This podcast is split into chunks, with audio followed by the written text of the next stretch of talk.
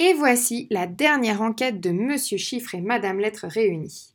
Ici, tu vas devoir compter le nombre de mots qu'il y a sur chaque ligne de couleurs différentes.